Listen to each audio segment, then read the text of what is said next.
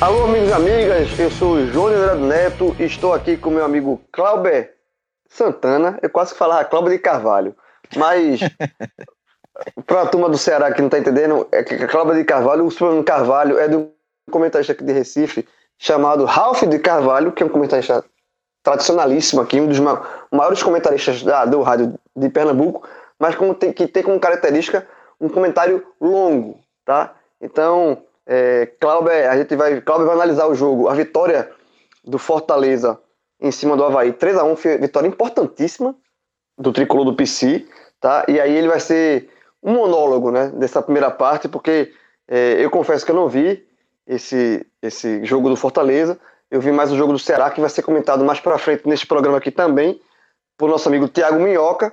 Então, por isso que eu, mas o nome, do, o nome de Cláudio é, é Cláudio Santana é o nosso comentarista aqui. Ele vai analisar essa vitória do Fortaleza em cima do Havaí, lá no estádio da Ressacada. Terceiro jogo de invencibilidade do, do, do Fortaleza nessa campanha de recuperação, desde o retorno do Rogério Ceni. Tá? O Rogério Ceni, de fato, ele, ele casa, impressionante como casa muito bem com Fortaleza. É, muita gente já, já coloca pelos títulos que o, que o Rogério conquistou é, no Fortaleza desde o ano passado, na né? Série B do ano passado, no Nordestão desse ano, no Campeonato Cearense, muita, e, e, pela transformação toda que, inclusive de infraestrutura que o Ceni é, fez e faz lá no Fortaleza, muita gente coloca o Rogério Ceni como o maior técnico da história do Fortaleza, mas e esta campanha de recuperação do Fortaleza com o Ceni, né? Lembrando que o Ceni começou a campanha, saiu para uma breve passagem no Cruzeiro e retornou. Quando retornou, é, calhou justamente dessa é, campanha de recuperação. É, já são três jogos de invencibilidade e desde que o Rogério Ceni voltou, esta foi a quarta vitória do Fortaleza sobre o comando do técnico Rogério Ceni. E essa, Cláudia, é vitória importantíssima porque o Havaí, eu não coloco nem o Havaí mais como confronto direto, porque o Havaí já foi, né? O Havaí já é time rebaixado. Perder ponto para o Havaí são aquelas perdas de pontos irrecuperáveis, mas por isso mesmo, tá? Mesmo que o jogo tenha sido na ressacada, mas pela situação do Havaí no campeonato, é, são três pontos é, é, muito valiosos. E detalhe: desses três jogos de invencibilidade, dois foram fora de casa, né? E dois jogos importantíssimos. É, o empate com o Cruzeiro no último sábado, lá no Mineirão, esse sim, um confronto diretíssimo, muito direto, né? É, foi, já foi um, um, resultado muito importante. E agora é, o Fortaleza volta para a capital cearense com quatro pontos na, na bagagem com essa vitória sobre o Havaí. Então, Cláudio, é, eu queria ouvir tua, tua análise aí sobre esse, esse triunfo lá na ressacada, com direito a um golaço do Paulão impressionante, velho. Assim, foi um gol, daquele, um dos gols mais. Por ter feito, sido feito por um zagueiro, é mais, mais impressionante ainda, mas é um golaço. Então, Cláudio, já que eu te chamei de Cláudio de Carvalho, faça jus a Pedro, companheiro. Derrame aí suas, suas, sua análise aí sobre esse jogo. fala, João. Fala, Rodrigão, Minhoca. É responsabilidade. Um Cláudio de Carvalho é, é responsabilidade. Mas vamos lá. É, João falou é, que foram os três pontos importantíssimos e, e é, é, isso mesmo, assim. O jogo contra o Havaí é, não cabia para o Fortaleza perder pontos é, se perde pontos para o Havaí, ia, ficar um, ia voltar um pouco para aquela, aquela zona da confusão. Ainda está próximo da zona da confusão, da zona de rebaixamento, mas essa vitória, somada aos últimos resultados, abre aquele, aquela luz ali para o Fortaleza buscar um algo a mais. É, escapar um pouquinho dessa, dessa zona de rebaixamento e pensar numa vaga no Sul-Americana. Acho que esse resultado era, era primordial por causa disso e o Fortaleza conquistou. E analisando o contexto, é, o resultado é, se torna ainda mais importante porque o Rogério Senna teve problemas, né? teve que mudar a equipe, é uma característica dele mudar a equipe, mas assim, ele teve problemas de, de lesão, como o Oswaldo ficou machucado, é, teve que fazer outras mudanças, é, saíram o Gabriel Dias, Carlinhos, Juninho, depois é, é, a entrada do Tinga, é, o Nene Bonilha, Araruna, André Luiz, que, que passou é, pelo Santa, Santa Cruz. Então, quatro, cinco mudanças aí que ele teve que fazer por questões físicas ou clínicas que mudam é, é, o contexto do Fortaleza, né? São mudanças é, de um jogo para o outro que qualquer time sente. Mas assim, o Fortaleza conseguiu controlar muito bem o jogo, conseguiu controlar é, essas mudanças. Acho que foi uma partida boa do Fortaleza. Tem que pesar, claro, a fragilidade do Havaí, a situação do Havaí praticamente rebaixado, já não tem muita força, vem empilhando derrotas. Então, é, eu acho que o Fortaleza, com tantas mudanças, com tantos, é, com tantos problemas, soube fazer um jogo é, bem inteligente. É, pressionou logo no início, com cinco minutos de jogo, já tinha tido duas chances claras, é, uma com o André Luiz, uma com o Romarinho, que o goleiro Vladimir, bom goleiro, é, já teve que trabalhar logo no início. E o Fortaleza foi fazendo esse jogo, né, de pressionar. Talvez a estratégia fosse essa, sair logo na frente do marcador e valorizar é, bem esse resultado.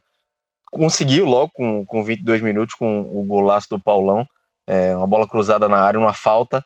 A bola ficou rebate, rebate. O Paulão ajeitou e deu uma, uma puxeta, uma bicicleta, um golaço. Engraçado que ele ainda sai tirando onda, né? Dizendo que foi como se fosse o segundo dele, como fosse o segundo dele de bicicleta. Parece que ele fez um contra pelo Internacional em 2014. Um, então já é um cara que já está acostumado com isso. É, e aí, com 1 a 0 para o Fortaleza, o Fortaleza que estava melhor em campo se dá o direito de recuar um pouco, estava pressionando muito a saída de bola é, do Havaí, recua um, um, pouco mais, faz até de forma inteligente, segura, é, é domina do, da forma que pode o Fortaleza, né? Troca passes mais no meio campo, é, usa muito os seus volantes, abre o jogo muito pela esquerda, utilizou muito é, o, o, jogo pela esquerda, principalmente com o Romarinho. É, mas assim, o primeiro tempo foi, foi bem tranquilo pro, pro Fortaleza. O Fortaleza não teve que é, não teve que se assustar não. Quando os sustos que o Fortaleza deu é, foram naquelas bolas, naquela série de bola recuada para o goleiro Felipe Alves, que aí o Havaí pressionava, e assustava um pouquinho, mas de jogada trabalhada, de jogada criada, é, não teve muito do que, do, do que o Fortaleza se, se assustar, não. É, foi um primeiro tempo que se o Fortaleza tivesse um pouquinho, tido um pouquinho mais de capricho, um pouquinho acertado um pouco mais de passe, foi até uma situação que o Rogério Senna até falou é, depois do jogo, questão dos passes, se tivesse é, sido um pouco mais efetivo nessa transição, é, mesmo sem tanto ímpeto, tinha feito logo o segundo gol no primeiro tempo, e aí tinha dado uma, uma acalmada maior. Mas não fez, mas assim, era um resultado que, que era justo e tranquilo pro, pro Fortaleza. O problema é que na volta do intervalo, o Havaí mudou, é, o treinador Evandro, é, um atacante, é, ex-atacante, né, que acho que passou até no Náutico, se não me engano, ele mudou, colocou logo o Douglas, e aí o time, o Douglas a gente conhece, né, aquele jogador que passou pelo Grêmio, já tá mais é, fora de forma em fim de carreira, mas um jogador muito cerebral. É, ele, já tava minutos... fora de, ele já estava fora de forma no Grêmio. Exatamente, é. já, já, já tava ali, já tava pesadão, né? E com a idade aí que ele já, já é um jogador que entra poucos minutos, ou. Só que nessa vez o Havaí precisava de, de uma mudança drástica, porque tinha feito o primeiro tempo muito ruim. E aí ele entrou, ele com, com seis minutos, ele dá um, um lindo passe é, pro gol do Vinícius Araújo, também, que tem passagem de futebol pernambucano. É, não deixou saudade no esporte, mas é, eu achei até um, um, erro, assim, um vacilo da marcação, um erro coletivo, mas tem um Nenê Bonilha que dá condição, se não me engano, o Nenê Bonilha que dá condição ao Vinícius, o Paulão tem um erro de posicionamento, mas enfim, também não vou tirar o mérito do Douglas e do Vinícius Araújo pela finalização, o Douglas que deu um, aquele passe que cruza a defesa, é, que corta a defesa, ele corta a linha de defesa e empata o jogo. E ali, esses seis primeiros minutos, o Havaí estava melhor do que o Fortaleza. Me assustou até um pouco, o Fortaleza veio muito passivo e o Havaí veio com, com o ímpeto que o Fortaleza teve no início do primeiro tempo.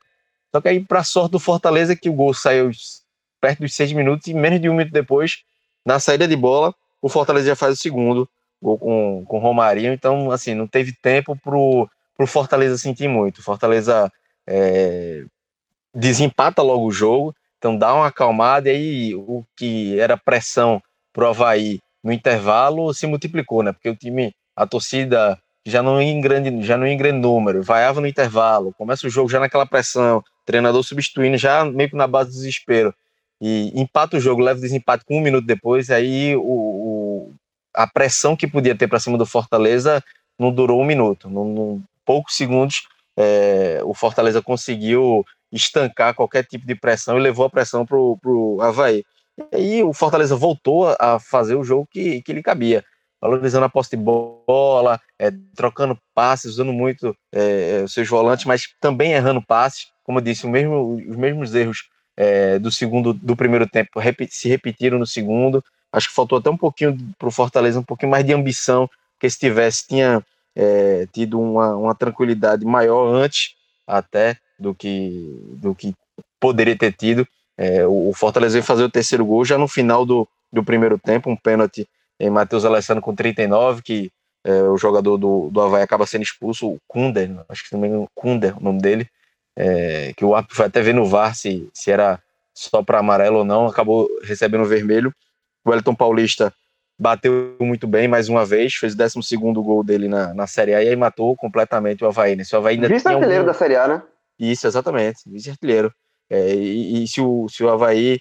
É, é porque o, o Wellington Paulista tem 12 gols, mas o, o, o Gabigol tem é. 19, se não me engano, né? É, então, aí, é, aí vai, aí, é vacalhação. Ele empatou é. com o Bruno Henrique do Flamengo também, que tem 12, né? O e, Gabriel tem 19, Gabigol. É, o Arrascaeta que tem 11, o Gilberto que tem 11. Então, assim, para um, o Wellington Paulista, é, que até certo ponto muitas vezes tem, tem desconfiança dele. Ele faz os gols, mas vive de muitas de boa fase. Às vezes a fase não é boa, mas ele é, agora a fase que ele vive no Fortaleza é, é muito boa. Ele vem sendo decisivo e participativo também. Hoje foi um jogo que ele participa muito bem. Quando a bola chega, ele consegue é, dialogar com os outros atacantes, consegue segurar bem a bola. É, eu acho que é, é, é, vem sendo uma função importante. Ele não vem sendo só o jogador que bota a bola para a rede. Hoje ele fez o gol de pênalti no final, mas teve, é, teve uma participação bem interessante. O 12 gol dele, que aí, como eu disse, tranquilizou total, reta final do jogo. O Havaí já não, já não tinha mais forças. E, e como eu disse também no início, dentro do contexto para o Fortaleza. Não podia perder pontos. Talvez, é, se fosse outro treinador, é, colocasse os titulares do jeito que dava, é, estourasse os titulares, porque sabia que é uma oportunidade que não podia desperdiçar. Mas eu acho que o Rogério Senna tem muito elenco na mão, conhece bem seus jogadores, sabe quem pode e quem não pode utilizar, sabe o momento de utilizar é, os jogadores, e hoje ele, ele fez bem. Eu acho que o, o, Fortaleza passou um pouco susto, Podia ter tido uma vitória mais tranquila, podia, mas é, pela quantidade de mudanças que teve, pela sequência de jogos que o time vem tendo, eu acho que não, não dá para ser tão exigente a esse ponto. O importante é que o Fortaleza venceu com tranquilidade, é, subiu na classificação, 12 lugar, como eu disse, abriu aquela a porta da esperança ali para algo mais. É, é, foi um jogo que o Fortaleza teve 54% de posse de bola contra o Havaí, fora de casa, finalizou 10 vezes, é, é, seis no gol, ou seja, teve 50% de aproveitamento aí nessas, nessas. Não finalizou mais porque o meio-campo não funcionou tanto, talvez, quanto o Rogério Senna esperasse que funcionasse. Mas é, talvez ele tivesse esperasse um time bem mais agudo, finalizando mais, rodando menos a bola do meio campo para o ataque e finalizando mais. Acho que em alguns momentos, por Fortaleza, faltou mais esse é, ser mais incisivo, concluir as jogadas, não rodar tanta bola, principalmente quando estava na vantagem de 1 a 0. Acho que o, primeiro tempo Fortaleza desperdiçou uma grande chance de, de fazer um placar bem tranquilo, mas é, não fez falta, foi a estratégia do Rogério Senna, deu certo e o Fortaleza vence bem. E, e abrindo a perspectiva para os próximos jogos, até como eu disse, é, o Fortaleza vence fora de casa, tem três jogos de vencibilidade e tem dois jogos seguidos agora, até o clássico, né? Depois vem o clássico contra o contra o Ceará, que é o Atlético Mineiro em casa e o Corinthians fora. Então, times que vêm em crise, que vêm de resultados negativos.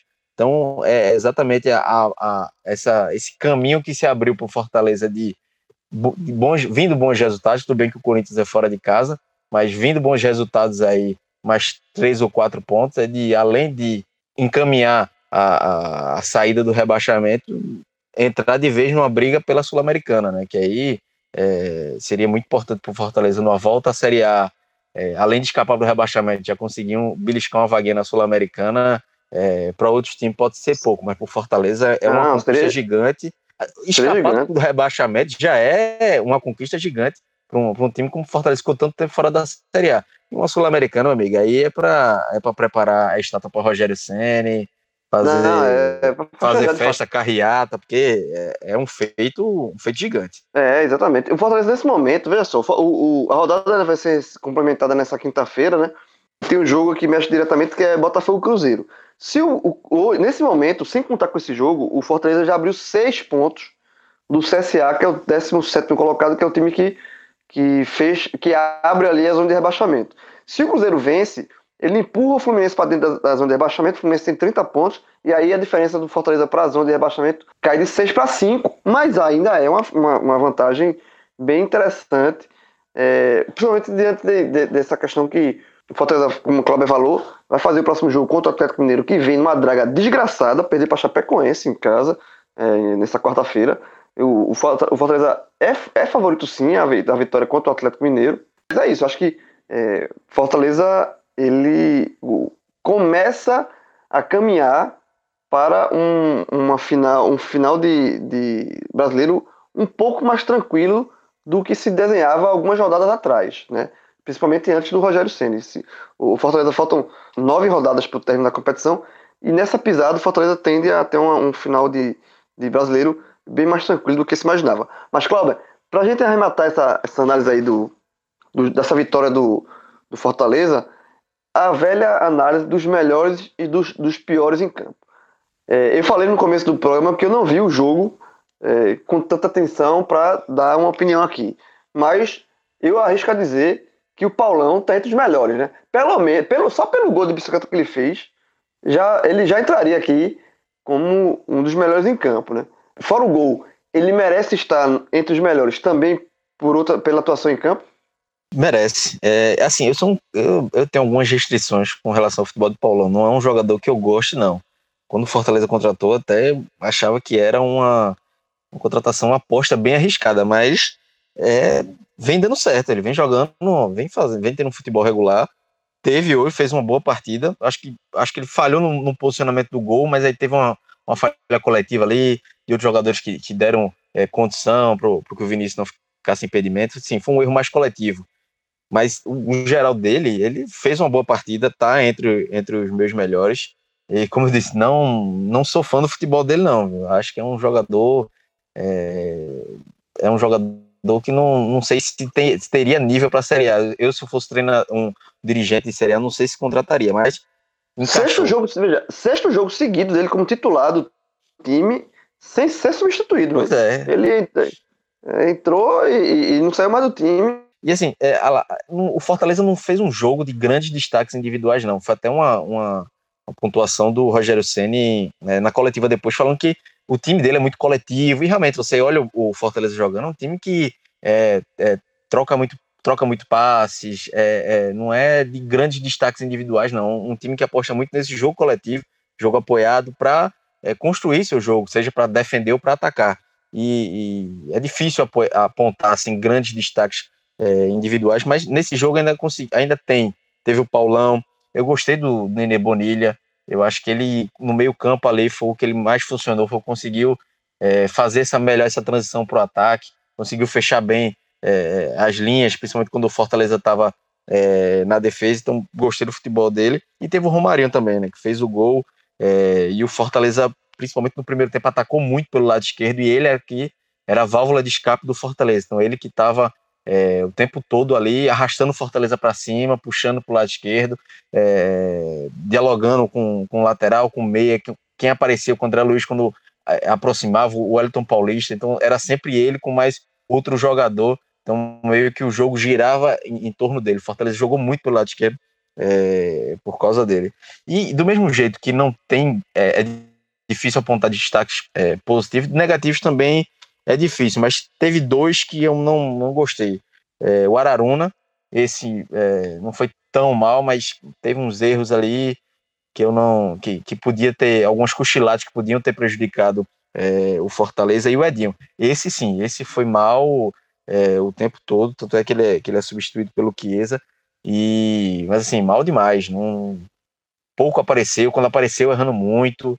Um jogo bem, bem abaixo é, de todo o time do Fortaleza, assim, todo mundo teve uma média de, de regular para bom, e ele não conseguiu nem acompanhar esse nível regular é, do Fortaleza, e o Rogério Senna viu logo também, logo no segundo tempo, viu que ele não estava bem, é, acionou o Chiesa, e, e, o Chiesa conseguiu até ser mais participativo, é, participando do cruzamento na área, cabeçada, daquele jeito do Chiesa, mais finalizando do, do, do que é, armando dando passe, mas foi muito mais incisivo, muito mais importante do que vinha sendo o Edinho. Então, fecho nesses, nesses dois destaques negativos, o Araruna e o Edinho, e positivo Paulão, é, o, o, Romarinho, e o Nenê Bonilha. E o Elton Paulista também vale destacar positivamente, porque vem sendo decisivo.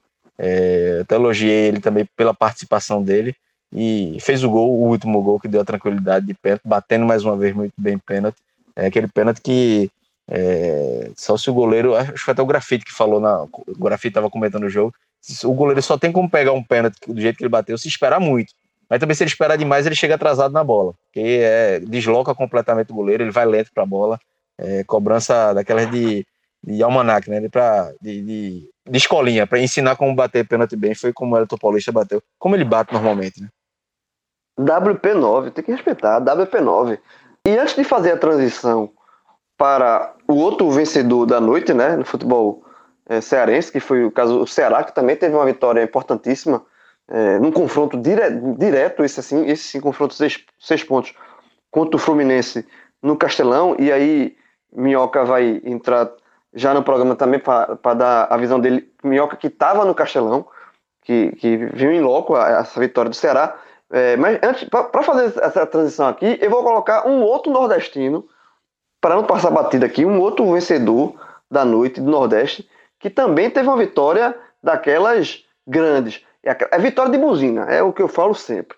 Vitória grande é vitória de buzina. E eu tenho certeza que a noite lá em Maceió foi de buzinaço da torcida do CSA. Não vão chamar de mais de Jabuti. É, é, o CSA é um time que, é, no máximo, tartaruga ninja, não mais Jabuti. Porque venceu o Corinthians por 2 a 1 no Rei Pelé. Velho, é assim, eu até tuitei isso. Dos times que irão cair, o CSA é o que menos merece cair. Porque é o time que tem, porra, mais dificuldades, menor, é, é, menor estrutura. É, era um candidato a saco de pancada, por isso a gente brinca, eu brinco, eu, a gente não, eu brinco, é, chamando de jabuti, né? É, mas, porra, tá brigando demais. E outra, e eu acho que o mais, mais interessante disso, é um time que está vivendo o campeonato. A torcida do CSA já está curtindo jogar o Campeonato Brasileiro. É uma torcida que está vivenciando o, o, campeonato. Tá, olha, é, é, foi em grande número ao estádio hoje, nessa quarta-feira contra o Corinthians, mas está secando. Amanhã já vai ver esse jogo Botafogo Cruzeiro nervoso, nervoso, sabe, torcendo para o Botafogo para deixar o Cruzeiro é, lá para baixo, ou torcendo no máximo por um empate. Então é um time, é uma torcida que a, a previsão era que não passasse essa, essa altura do campeonato, já, já tivesse largando o campeonato, já tivesse largado o campeonato, mas não, mas é, tá, tá vivenciando e pelo jeito vai vivenciar o, o brasileiro durante muito tempo. O CSA que perdeu na rodada passada para o Flamengo no Maracanã, veja, o Flamengo por 1 a 0 e, e, e, e, digamos assim, caiu de pé, eu odeio essa expressão, mas caiu de pé, né? teve chance até de empatar o jogo, e venceu o Corinthians. Então, Cláudio, o que, é que você está achando dessa campanha do CSA? É, 29 rodada, 29 pontos, nesse momento, há um pontinho só de sair da zona do rebaixamento. O que, é que você tá, que é pode falar dessa campanha do, do CSA? João, eu duvido muito que qualquer prognóstico é, do Campeonato Brasileiro apontasse que na 29 rodada, pra, da 29 para a 30, o CSA estaria vivo lutando, lutando vivo contra o rebaixamento, completamente no jogo. Não estaria como o Havaí, por exemplo. Exatamente. Eu o CSA para mim, o CSA para mim seria o Havaí. Teria 17 pontos agora. É, já estava naquela vai é, na, na cota do milagre. Não, o CSA tá tá completamente envolvido na tá secando, tá fazendo seus jogos e assim, é, como você falou, hoje é vitória de foi a vitória de buzina contra o Corinthians, né? Foi a sétima vitória do CSA Teve uma vitória contra o Internacional também, que foi uma grande vitória. Mas assim, o Corinthians tem um peso muito maior, independente da fase, independentemente da fase que o Corinthians vive, dos problemas com o treinador, enfim, é o Corinthians. É, é aquela vitória que o CSA, o torcedor do CSA, se, se CSA escapando ou não, o torcedor vai lembrar desse jogo como uma, uma noite inesquecível, uma noite que marca, que, que tem o peso de uma, de uma participação de Série A. É, o CSA tinha vencido outra, outras equipes, como até disse, o, o próprio, próprio Internacional, mas assim, venceu o Corinthians para um torcedor é, que há muito tempo não vivenciava o, o, uma Série A, e é um Corinthians que a gente sabe o tamanho da torcida que o Corinthians tem no Nordeste, em Alagoas não é, não é diferente, Então, é, era um jogo que muitos torcedores sonhavam enfrentar. Todo mundo sonha enfrentar o, o Flamengo, é, o, o, Corinthians, é, São Paulo, Palmeiras, essas equipes. E o principalmente, chega principalmente, ao... é, principalmente o CSA, né? Que é um clube que estava, porra, há mais de 30 anos que não disputava a brasileira da Série A, que era um time que estava disputou até recentemente, num recorte de, sei lá, de, de 10 a 15, 15 anos, duas vezes a Série B do futebol de Alagoas, sabe? É, porra, era, série, era time de Série D, Série C.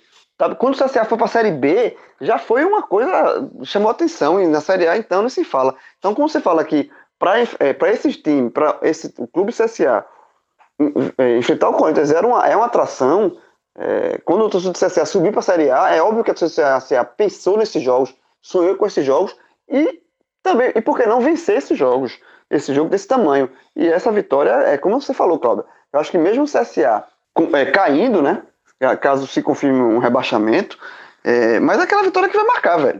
O torcedor do CSA que foi pro estádio, que saiu do estádio vibrando, que voltou pro carro buzinando, esse essa vitória e a alegria dessa vitória, ninguém vai tirar, não. Sabe? Mesmo, nenhum rebaixamento vai tirar a alegria desta vitória. Então, é, acho que é um, negócio, um negócio.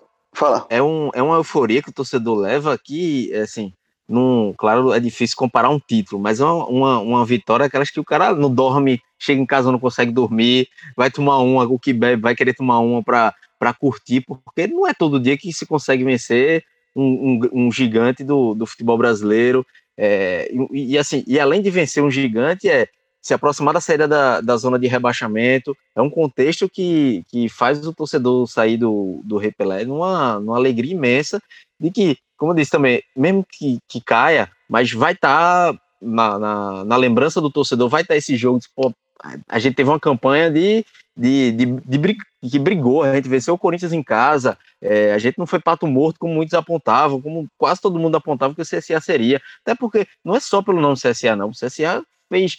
Rodolfo já trouxe em vários programas nossos a quantidade de contratações que o, que o CSA fez é, desde o início da temporada, montando dois, três times, dois, três treinadores eu acho que além de ser uma vitória do CSA, não vou dizer do torcedor do CRB, mas é uma, uma vitória que é, deixa todo torcedor do Nordeste, é, claro que para o Ceará e para o Fortaleza, principalmente para o Ceará, nessa briga contra o rebaixamento, nem tanto, mas lá no fundo, acho que todo mundo sente o orgulho desse, de ver o CSA ganhando o Corinthians, de, de é, ver o torcedor lotando o Repelé, e, e, e, no momento que tem tanta discussão sobre torcedor misto ou não. Exato, exato, Enfim, é isso que eu ia falar. É, um, é um, é um jogo de, de marcar território, né? Para o torcedor, para o pai levar o filho. É, é, jogo que marca a infância de uma criança, marca é, uma, uma geração, marca um, um, pai que nunca tinha visto o CSA numa Série A, é, pelo tempo que o CSA Muita gente, é, são é. gerações, né? Gerações, assim, um resultado que, que assim, já, já vale muito para o CSA nessa, né, nessa Série A e, como você falou, tá na briga. Eu ainda não acredito que o CSA vai escapar, eu acho que ainda a tabela do CSA ainda é muito, ainda é muito chata. É, só agora pega Atlético Paranaense e Grêmio fora. Só aí já, já é olhar assim diretamente para a tabela já é um banho de água fria. Mas acho que o torcedor agora tem que, tem que curtir esse resultado. E só outro ponto sobre o CSA é falar sobre o trabalho. É outro também que eu não, não, não, acho, não acho bom treinador. Tem muitas ressalvas, mas ele transformou o CSA num time competitivo. Ele colocou o CSA de, de volta para o jogo. Então acho que foi é, tem, que, tem que se valorizar e aplaudir o trabalho que, que, a, que a Argel faz no CSA, porque é, dificilmente o treinador faria o que ele está fazendo. Então, já é um cara que, é, caindo ou não caindo, é, é, merece todo o respeito do, do, do, do, CSA, porque ele transformou Totalmente. e colocou o CSA. E aí eu já vou colocar a minhoca aqui na, na conversa, é, só lembrando que, que essa questão do CSA é isso assim, a questão da afirmação é muito importante. A própria diretoria do CSA ela fez uma campanha para esse jogo que torcedores que forem que foram para a torcida para os setores reservados à torcida do CSA só poderiam entrar com a camisa do CSA. Assim, obviamente com camisa normal, ok, mas camisa de outros clubes não teriam acesso à torcida, à ala ao setor, aos setores destinados à torcida do CSA. Foi uma medida até, inclusive, bem polêmica, né? Mais uma vez, nessa questão de misto, não misto e tal. Mas, enfim, não, nem, nem vou entrar nessa, nessa polêmica aqui, para a gente não estender muito o programa, mas só para dizer que, assim, foi mais, é mais uma medida dessas de reforçar, de é, é, é, a marca de guardar território e resguardar mercado também, né? Então, essa vitória foi bem simbólica. Minhoca, eu queria também tua opinião, cara, antes de falar do, um pouquinho do, do Ceará, sobre essa campanha do. Essa primeira campanha do CSA, né? Surpreendente, o que você está achando dela, e um pouquinho dessa vitória. É, eu sei que você não viu, que você está no jogo do, do, do Ceará, mas obviamente você soube do resultado. Como é que você, como é que você vê essa campanha, esse momento do CSA? Pois é, fala João, fala Clauber e obviamente todo mundo aí, né? O Rodrigão também na nossa técnica e o pessoal que está acompanhando esse telecast aí do, dessa noite maravilhosa nordestina, né? As três vitórias. Eu, cara, vai ser sacanagem que eu vou fazer, mas eu vou ser Ice do Jabuti, cara. vou ter que ser Ice do Jabuti. Porque. Uh, Faz isso esse... não, pô. Faz isso não, não mas... meu irmão. O Jabutizinho tava aqui feliz demais. Era, a, gente, a, gente, a gente nem chamou de Jabuti, a gente chamou de Tartaruga Ninja. Rafael. Não, Rafael não, Leonardo, porque Leonardo, a, tartaruga, a, a, tartaruga Ninja Azul é Leonardo. Leonardo, é, porra. É. Que, que agora nessa versão nova das tartaruga ninja virou Léo, né? Eu tô puto, é eu, tô puto com essas tartarugas ninja novas, porque no meu tempo era Michelangelo, Leonardo, Rafael e Donatello. Aí Donatello virou Doni, porra. É, Doni? não dá. Pelo amor de Deus, pô. Que é isso? Doni é nome de goleiro frangueiro. É, cara, agora sim, ó, é, essa, o, essa vitória do CSA, ela não me surpreende tanto. Quando a gente gravou o pod rodada depois da derrota do CSA para o Botafogo, né, que o CSA conseguiu um empate contra o Botafogo e depois, logo que fez o gol do empate, tomou o gol é, que acabou ocasionando a derrota. Eu até falei, olha, o CSA agora vai para uma sequência complicada, vai ter o Flamengo fora, vai ter o Corinthians em casa, vai ter o Atlético Paranaense fora e depois o Grêmio fora. A melhor possibilidade do CSA é contra o Corinthians. Então, não me soava tão absurdo uma vitória contra o Corinthians, mesmo sendo o CSA, uma equipe que não jogava 30 anos uma Série A, o Corinthians com o peso que tem, né, foi campeão em 2017, é, mas o momento, a maneira como o CSA já vinha jogando em alguns jogos e como o Corinthians não vinha jogando em alguns jogos, me dava a entender que a melhor possibilidade do CSA somar pelo menos três pontos desses quatro jogos que viriam seria contra o Corinthians. O CSA, para de fato é, pensar grande, né? E aí uma coisa que, que eu, vi, é, que eu te ouvi, João, quando você estava falando do CSA, que tá curtindo, né, a Série A, tá sabendo aproveitar, tipo, comemorar muito uma vitória contra o Corinthians, que eu acho que é bem merecido mesmo. Se quiser fazer algo a mais, que é tipo algo grandioso, tem que conseguir uma vitória ou contra o Atlético Paranaense fora ou contra o Grêmio. Porque é, na margem de ponto que eu estou estabelecendo, se, e aí, imaginando, se o CSA conseguir uma boa sequência, isso faz com que a média de pontos para escapar aumente. Porque o, o, a, a pontuação de corte que eu geralmente estabeleço, geralmente a gente está analisando os cearenses, então eu coloco como meta fazer uma pontuação melhor do que o 17. Para quem está no Z4, ele tem que fazer uma evolução de pontos de acordo com o 16. Então, se o CSA conseguiu um, um bom aproveitamento até o final do campeonato, aí não seria os tais 42, 43. Já entraríamos para 44, 45. Se a gente for imaginar 44, o CSA tem que vencer 5 de 9 na próxima rodada. E por isso que eu repito, precisa, né, se quiser fazer algo, digamos, mais surpreendente ainda do que já vem fazendo, vencer ou tirar algum ponto fora de casa. Né? Eu acho que até um ponto acaba sendo uma boa vantagem. Mas, claro, acho que é, já deixando de ser AIS, o CSA está fazendo um campeonato bastante louvável. Eu também me surpreendi bastante. Né? É, eu também não gosto do trabalho do Argel. Muitas vitórias do CSA foram bem enganosas. É, esses últimos jogos eu, eu, até acho que o CSA de fato está jogando bem, mas na vitória contra o, Ce, do, contra o Ceará foi bem enganosa. A própria vitória que teve contra o Fluminense, né, que ainda era do Fernando Diniz, também sofreu muita pressão. Tinha o Jordi, um, um jogador muito inspirado, né? Um goleiro que pegava muito, teve problemas lá também. Mas assim, eu acho que se o CSA conseguir pelo menos se estabelecer ali como um 17 colocado, que aí se você imaginar um 17, alguém de certo peso vai estar tá atrás dele, né? Ou seja, uma equipe cearense, seja alguma do Rio, pode ser o Cruzeiro e tudo mais. Então, o CSA, se terminar na, décima, na 17 colocação, apesar de rebaixado, vai ter, pelo menos assim, uma, um rebaixamento com uma certa moral. É, exatamente. Eu acho que é isso. Assim. Se o torcedor do CSA chegou até aqui é, e, está briga, sonhando com essa briga, é, é, sonhando em sair da zona de rebaixamento, ele vai curtir esse momento, ele vai viver esse campeonato até o final. Porque eu acho que o CSA agora, ele dificilmente, ele, para ele apagar o motor, é, vai ser, eu acho que, eu acho que ele vai, já está na reta final do campeonato, ele vai curtir ainda um pouquinho mais esse brasileiro. Não vai, ser, não vai apagar motor de uma hora para outra, não. Mas, é, já aqui também a, a questão do CSA, e já passando, antes de passar para o Ceará, para a Minhoca dar a, a, análise dele sobre essa vitória importantíssima contra o Fluminense, fazer um, é, é, lembrar aqui também um recado da nossa parceira CCTS, tá? que está sempre aqui com a gente, a gente sempre nos telecasts do Cearense, é, a gente sempre está lembrando da CCTS, que é a marca que veste o podcast 45 minutos, é, veste alguns dos integrantes do podcast, a turma que se veste bem, né? com a CCTS. Então, assim, é uma, uma marca bem nordestina, tá? Bem que, que nesse.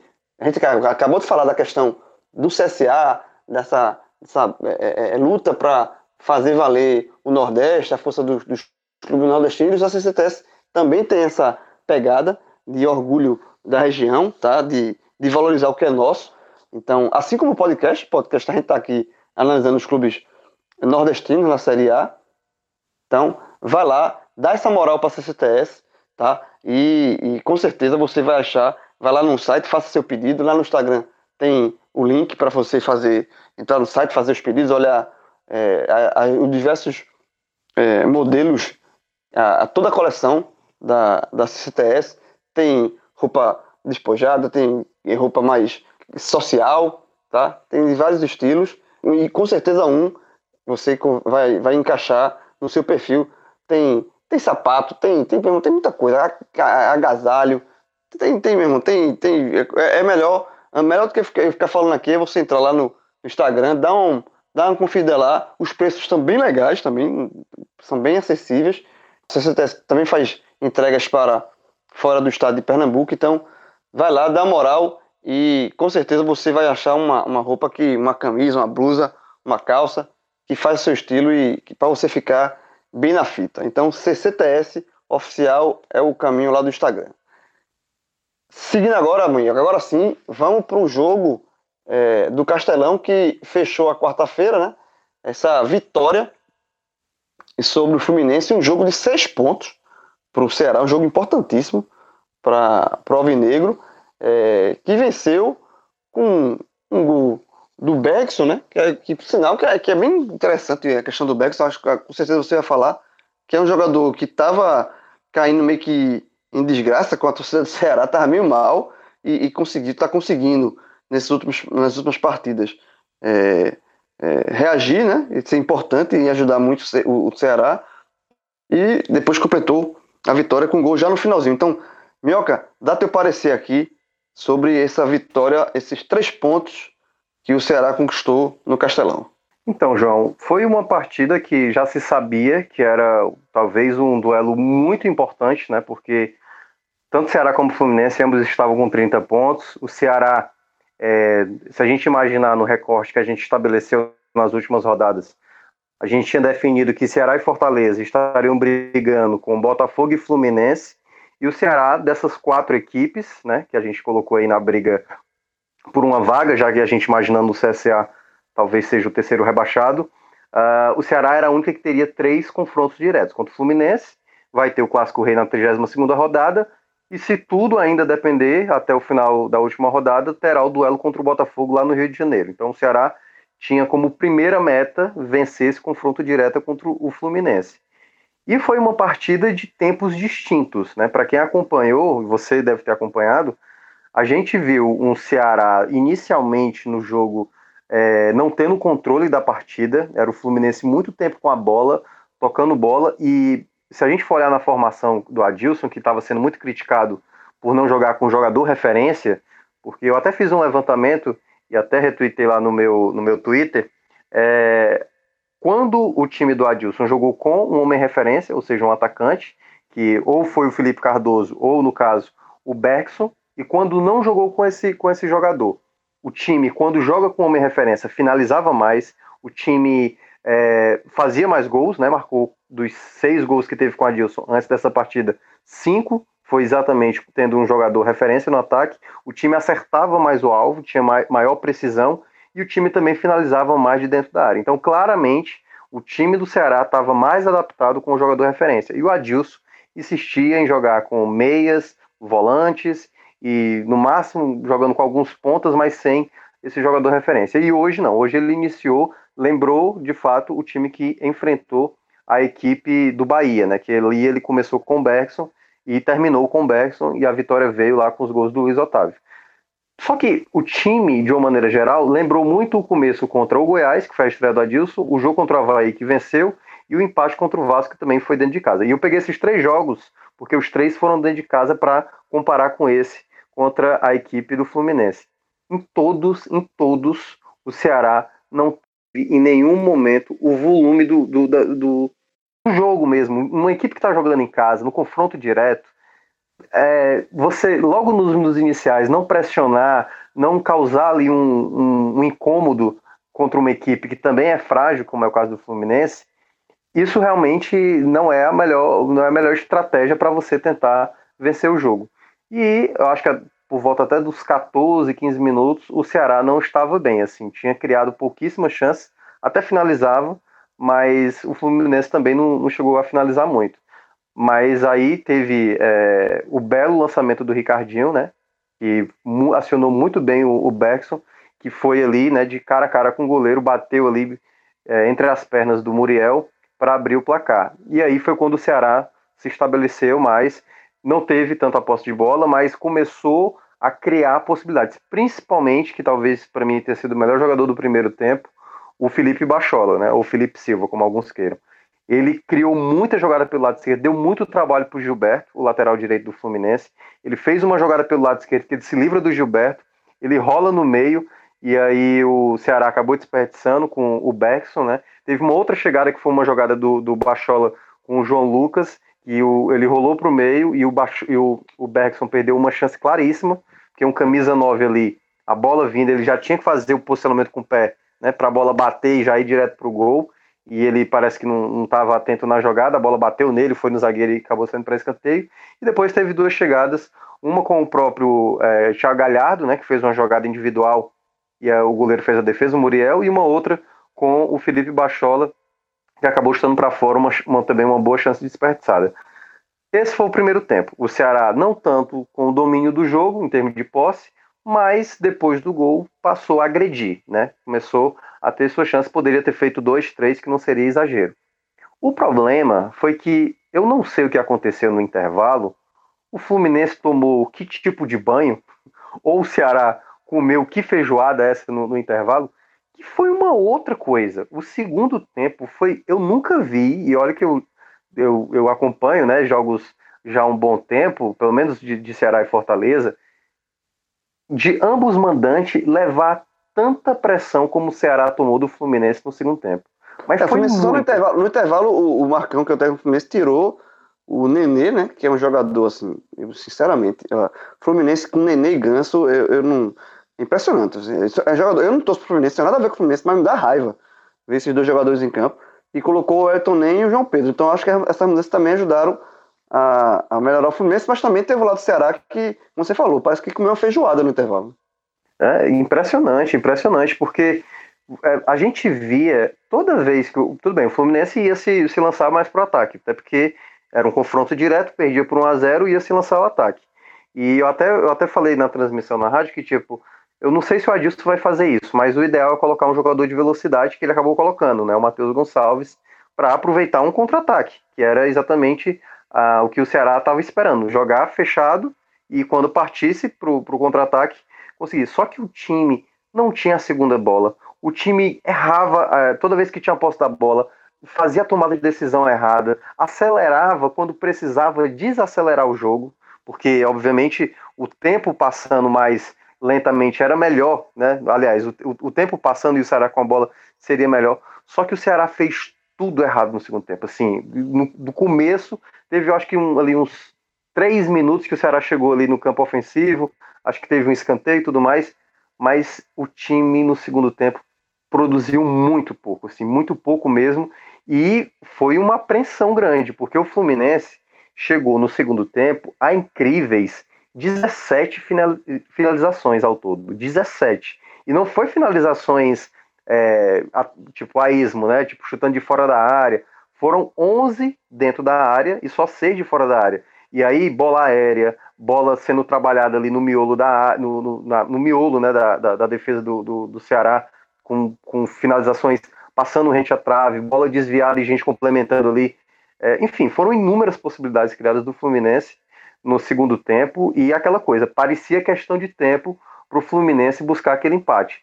Então o jogo foi só piorando de tensão e a torcida já naquela coisa para perder a paciência, porque nem as substituições do Adilson deram resultado, né? Ele acabou tirando também o João Lucas, que sentiu um problema na coxa, e pode até ser problema, porque o Ceará só tem o João Lucas de lateral esquerdo, e o Brock talvez agora vá ter que jogar é, improvisado no próximo jogo, né, contra o Palmeiras fora de casa.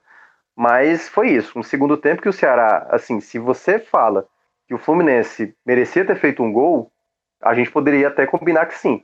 Mas aí é onde entra a incompetência do Fluminense, que não soube de fato aproveitar a chance. E na primeira e única finalização do Ceará no segundo tempo, foi uma bola do Beckson ali, ele aproveitou, viu o Matheus Gonçalves livre ali é, mais à frente, tocou para o Matheus e o Matheus acabou fazendo o gol que aliviou assim o estádio. Né? O pessoal praticamente tirou o castelão das costas, porque era muita pressão. Assim, cada vez que o Fluminense ia perdendo, eu falei, cara, vai ter uma hora que o Fluminense vai fazer esse gol, porque o Ceará não consegue, não consegue segurar a bola, não consegue ter a segunda bola.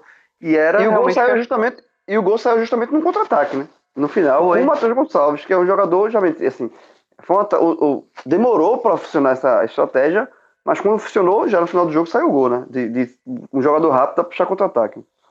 É, e eu não gostei um pouco da coletiva do Adilson, eu peguei uma parte da coletiva. Ele mencionou que no segundo tempo ele fez um time para contra-atacar, e até eu concordo, mas independentemente, era é o Fluminense, cara, sabe? Tipo assim, é esse Fluminense, não tô dizendo Fluminense como clube, né, historicamente. Esse Fluminense jogar o que jogou no segundo tempo no, no, no Castelão, e eu, e eu repito, eu nunca vi nenhum, nenhum jogo do Ceará tamanha pressão. Nem o Flamengo aqui, que fez 3 a 0 conseguiu manter esse volume. Nem o Palmeiras, que o Ceará ganhou também de 2 a 0 conseguiu manter o tamanho e volume como o Fluminense teve no segundo tempo. E não, e, e repito, é o Fluminense limitado como é o Fluminense atual. Não é nenhuma equipe como o Atlético Paranaense, como o Grêmio. Então, me espantou o Ceará jogar tão mal o segundo tempo como jogou. Então, eu acho que a gente tem que analisar, claro, o resultado, que é mais importante, mas não podemos esquecer o péssimo desempenho. Acho que o Fluminense teve seu mérito no segundo tempo, mas nenhuma equipe jogando em casa pode permitir de um adversário de igual de igual nível de futebol, pelo menos de igual ou inferior, pior, tamanho... não, pior, inferior, velho. É. Dos times que estão brigando contra o rebaixamento, e a gente já falou isso aqui em programas passados, é, considerando, de novo, né? Vamos colocar o CSA como time rebaixado, a gente até brincou, falou do Cruzeiro também, do Cruzeiro sair. Aí sobram os dois cearenses, Fortaleza e Ceará, e os dois cariocas, Botafogo e Fluminense. Eu considero os dois clubes cearenses bem mais competitivos do que os dois cariocas. O Fluminense é, é horroroso. O Fluminense é muito fraco. É eu, eu, eu, falei nesse programa aqui, Nenê e Ganso não existem. Nenê não existe. Então, assim, é, eu concordo com essa tua, essa, essa tua visão, Diogo, essa crítica que se faz ao Ceará, porque na hora que consegui, conseguiu é, é, ser um pouquinho mais ofensivo, mais organizado, fez o gol no final do jogo, mas que foi o gol que tranquilizou. Mas só dá amostra do, do que não tinha nenhum bicho-papão pela frente no segundo tempo. Era só trabalhar melhor a bola e, assim, e conseguiu a vitória é, no apagar das luzes, uma, um, um, gol que aliviou todo o Castelão. Mas talvez, a, a, mais do que o crescimento do, do, do Fluminense, houve também uma postura errada do Ceará, ou a somatória das duas coisas. É, não, eu considero a somatória das duas coisas, mas como foi uma coisa, como eu estava descrevendo, né? Foram só no segundo tempo, 17 do Fluminense finalizações contra uma do Ceará. Para um jogo que era para ser mais parelho, essas estatísticas ela mostra como teve uma coisa muito fora do comum. Assim, não, não dá, não, não dá para aceitar. Não dá para aceitar o Ceará tendo um jogo muito importante, permitir jogar tão no limite, tão no risco e poder, tipo, digamos, se empata, meu amigo, era péssimo, porque você você tem confrontos diretos e você permitir que um jogo fique muito nessa situação, então o Ceará flertou muito com perigo nesse jogo. Eu acho que não tem que é, fazer muita, muita festividade, é, ainda tem muito campeonato pela frente, mas é, esse segundo tempo me deixa realmente preocupado, saber se o Ceará vai pelo menos ter um pouco mais de equilíbrio, né? Porque o primeiro é. tempo foi bem, mas se a gente for olhar no saldo geral, o segundo tempo foi uma ameaça maior do que o que o Ceará produziu no primeiro tempo. Embora as chances do primeiro tempo também do Ceará foram muito boas, mas o Fluminense não parava. É, é, era, era, e era isso, o, o, João. Toda vez que o Ceará perdia a bola, é, ali o Ceará é, conseguia defender, a bola com dois, três segundos já estava no pé do jogador do Fluminense. Então não teve nenhum momento de alívio, a não ser na hora do gol. Então foi de fato um segundo tempo assim, quase um pesadelo. Parecia que não ia acabar nunca, assim. Parecia que o, jogo, o tempo não passava. Então, é, e só, enfim. E só para deixar, fazer juízo aqui, que a gente falou do Fortaleza três jogos sem, sem derrota, o Ceará também tá três jogos sem derrota, com, também com duas vitórias e um empate. E o Ceará, inclusive que são nas mesmas rodadas, né? Quando o, o Fortaleza ganha, o Ceará ganha. Quando houve o um empate, foram também na mesma rodada. É, e o Ceará que passou dez rodadas sem vencer, somando somente três pontos, nas últimas cinco rodadas, ou seja, nos últimos 15 pontos disputados, conquistou 10. Tá? Ganhou é. do Havaí, aí perdeu do Santos, venceu o Bahia, uma vitória fundamental em Salvador, empatou com o Vasco em casa e venceu agora o Fluminense. Então, de 15 pontos, dos últimos 15 pontos disputados, conquistou 10. É uma margem muito interessante para um time que tenha somado 3 pontos em, 10, em 30, né? Então, é. É, é, é bem, bem. Esse recorte é bem favorável. E só um ponto aí também a destacar. Foi a primeira vez que o Ceará ficou três jogos sem ter nenhuma derrota. Porque o Ceará vencia dois jogos, ou é, vencia e empatava, e acabava não conseguindo um terceiro jogo sem que não houvesse uma derrota. Então, era por isso que a equipe também, de vez em quando, não conseguia sequências, né? E agora, três jogos sem ganhar pela primeira vez no campeonato, algo que o Fortaleza até já tinha conseguido, né? Algumas equipes também, mas o Ceará pela primeira vez consegue. E no momento chave, né? E uma coisa, só para terminar, é, eu tinha falado, acho que nessa semana, não sei se eu falei aqui no podcast. É, são equipes, né, foi baseado, pronto, numa pergunta que você me fez, João, da última vez. Se, se eu não via Ceará e Fortaleza com mais futebol do que Botafogo e Fluminense. E eu lembro que eu lhe respondi que eu falei assim: eu até vejo mais futebol. A questão de vez em quando não saber aproveitar um jogo desse para matar um jogo, para segurar um resultado. Então, tanto Ceará Fortaleza, né? Ceará, o Fortaleza, né? Eu, eu tava só ouvindo. Teve momentos ali que sofreu muita pressão do Havaí e o Ceará teve momentos que bastaria matar a partida para não passar tanto sufoco assim. Então, é, para mim, esses dois jogos né, de Fortaleza e Ceará né, né, nessa quarta ah, mostraram por que Ceará e Fortaleza não conseguem uma tranquilidade, porque sempre jogam no limite ali do desespero enfim, vai ter equipe, digamos, não tão consolidada salvando, né? Porque tem Botafogo no meio, tem Cruzeiro, tem o próprio Fluminense. Alguma dessas equipes que não são tão boas assim vai acabar escapando. Se o próprio Goiás, que eu não considero essas coisas, tá lá em cima, né? A pior defesa do campeonato tá lá em cima. Então, alguém também sem um grande futebol vai acabar escapando. Tomioca, para a gente ir para a parte final do programa, também o tradicional melhores e piores dessa vitória do Ceará é, lá no Castelão, em cima do Fluminense.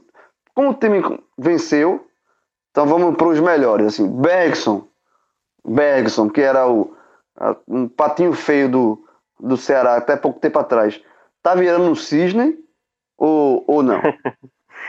pois é, pode ser. Pode ser que sim, mas o Bergson, eu lembro que quando teve o momento ruim dele, né? Eu até eu falava muito em vários programas aqui da, que eu participo, que o problema do Bergson em alguns momentos era posicionamento. De vez em quando ele era muito afoito e de vez em quando. Mas teve ele, por onde passou, ele sempre marcava seu gol, seus gols aqui e ali. Só que aqui ele demorou demais, tanto que ele falou, depois que ele marcou o gol contra o Havaí, que que foi o primeiro local que ele mais demorou a marcar gols foi com a camisa do Ceará.